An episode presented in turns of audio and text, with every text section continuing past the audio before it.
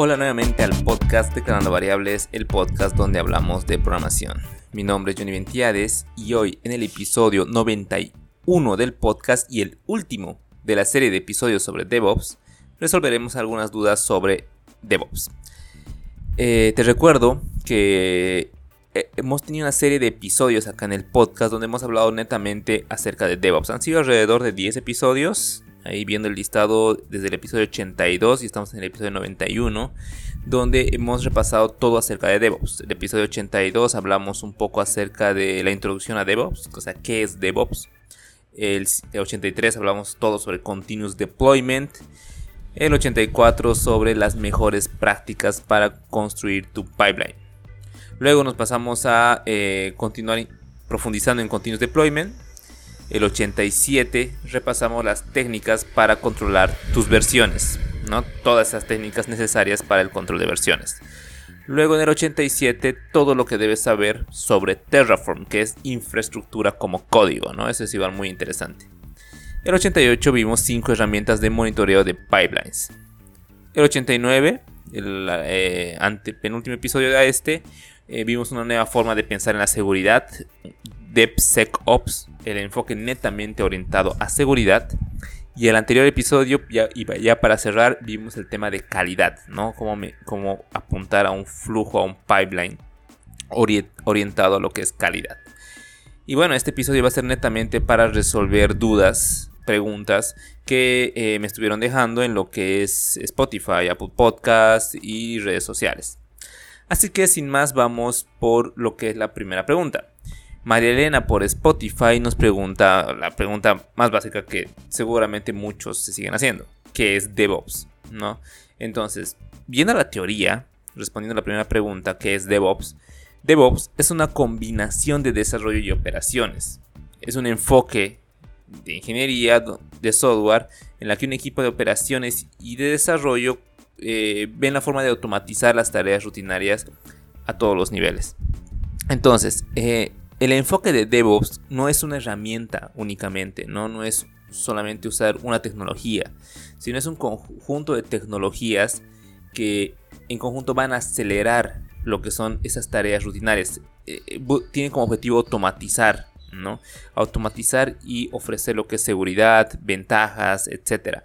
¿Por qué? Porque al automatizar, por ejemplo, una revisión, un proceso de testing, aseguras que cada vez que se introduzca un nuevo cambio en el código se va a testear y se va a revisar y se va a probar y demás, ¿no? Entonces son procesos manuales que por lo que son manuales puede que lleguen a tomar mucho tiempo y, estamos, están abiertos a errores, ¿no? Siempre lo manual puede estar abierto a errores. Entonces con DevOps no pasa eso.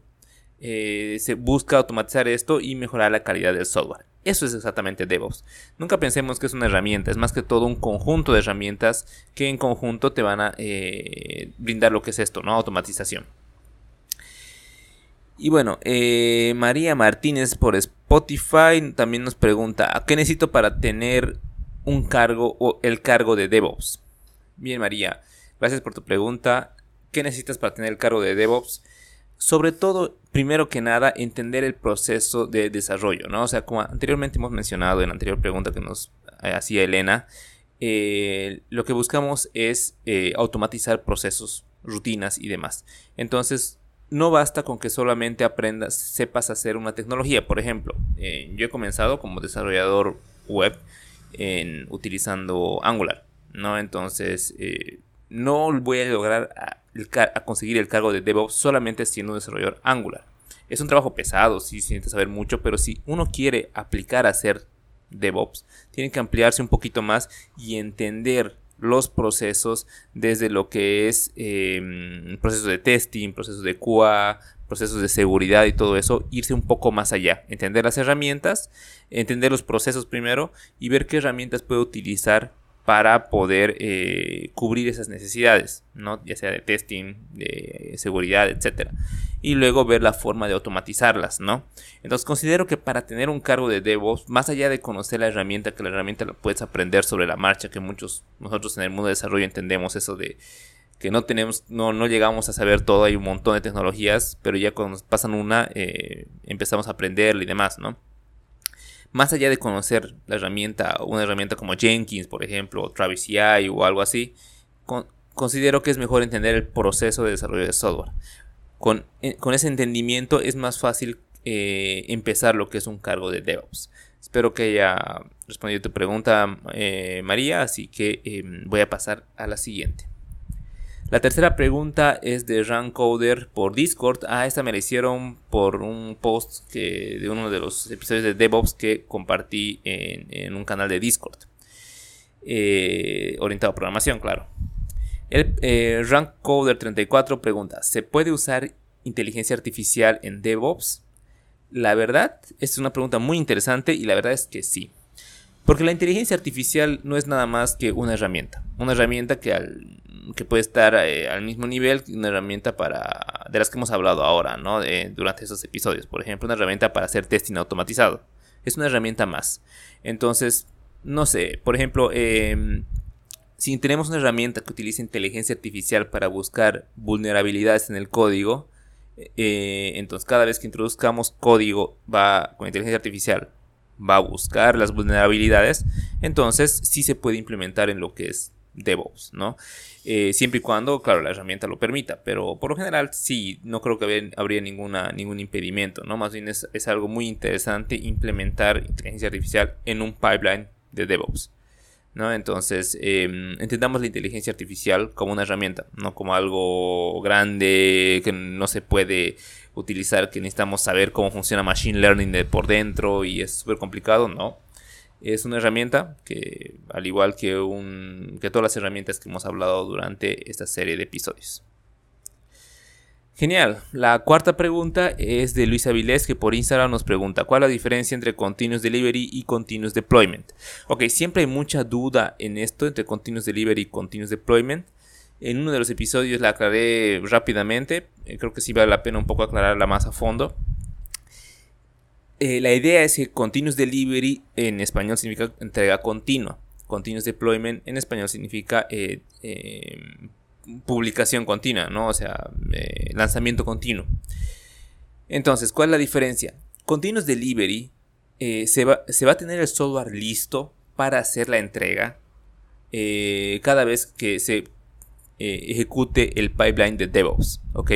Es como que voy a, imagínate que estás trabajando en una empresa que, que, entrega productos, ¿no? Entonces los tienes que fabricar, los tienes que, probar y luego los tienes que empaquetar, ¿no? Y luego los tienes que entregar al cliente. Continuous Delivery es básicamente hacer todo el flujo de crear, eh, probar y empaquetar y tenerlo empaquetado para que alguien más dé el visto bueno y recién se entregue al cliente.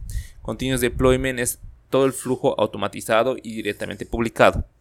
Entonces, por ejemplo, con Continuous Deployment no hay nadie de por medio. O sea, si yo, por ejemplo, introduzco un nuevo feature en el código, ese código se va a probar, se va a publicar en la nube y se va a lanzar directamente al cliente, sin revisión eh, humana de por medio, ¿no?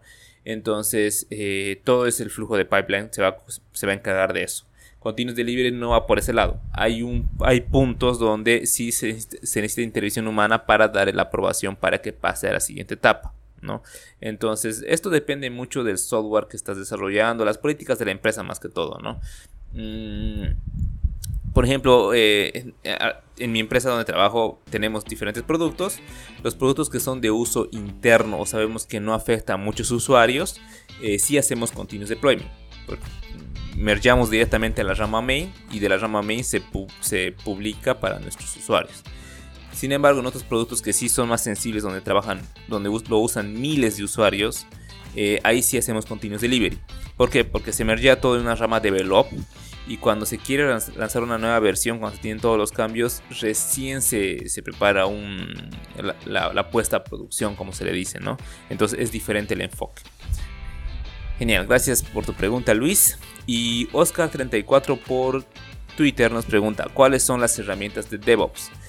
Eh, sí, ¿cuáles, son las, ¿cuáles son las principales herramientas que encontramos en DevOps? Ok, entonces las principales herramientas son... recomiendo siempre agruparlas, y aquí he hecho una agrupación que ya lo hemos mencionado anteriormente, incluso en el anterior episodio. eh, es agruparlas por, primero, sistema de control de versiones. Ahí entra todo lo que es Git, Subversion, Mercurial, mm, etc. Luego, eh, herramientas de integración continua, donde entra Jenkins, Travis CI, etc. Luego, herramientas de pruebas continuas, ¿no? herramientas que te permitan incluir tu, pipeline en, tu pipeline esas pruebas, ¿no? Eh, por ejemplo, Selenium, JUnit, Cucumber son algunas de las herramientas. Luego entran las herramientas de despliegue continuo, ¿no? Entonces, y luego entran las herramientas de monitoreo y alertas que igual hemos hablado, ¿no? Como Prometheus, Nagios, eh, existen un montón. Entonces, siempre tratas de agruparlas por estas, sistemas de control de versiones, herramientas de integración continua, de pruebas continuas, de despliegue continuo y de monitoreo y alerta. ¿Para qué? Para que así sepas más o menos qué es lo que necesitas. Por ejemplo, si yo quiero un sistema de control de versiones, sí o sí lo necesitas. Entonces ya sabes a, cuáles buscar. Luego eh, una herramienta de integración continua, entonces ya, ya sabes dónde, ir, ¿no? De pruebas continuas te vas a la, parte de cual, de despliegue continuo ya te vas un poco a arquitectura, de monitoreo y alerta ya puedes buscar ese tipo de herramientas. Siempre recomiendo eh, agruparlas, ¿no?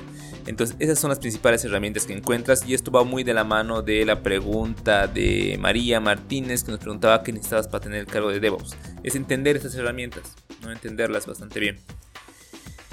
Y bueno, eh, luego igual por un anónimo me preguntó por, por Spotify, eh, no me salía el nombre, pero me, indicaba cuáles son los patrones más usados para el despliegue, eh, para el despliegue, ¿no? Los patrones comunes.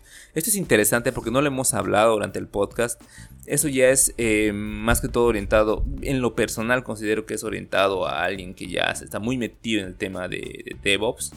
y empezar a entender patrones y demás, o sea, apuntaría un DevOps eh, a un DevOps eh, semi-senior a senior, porque eh, considero que y soy, yo trabajo como docente, tanto de, programación como de otras, como de, de, teoría, etcétera, entonces en diferentes ramas.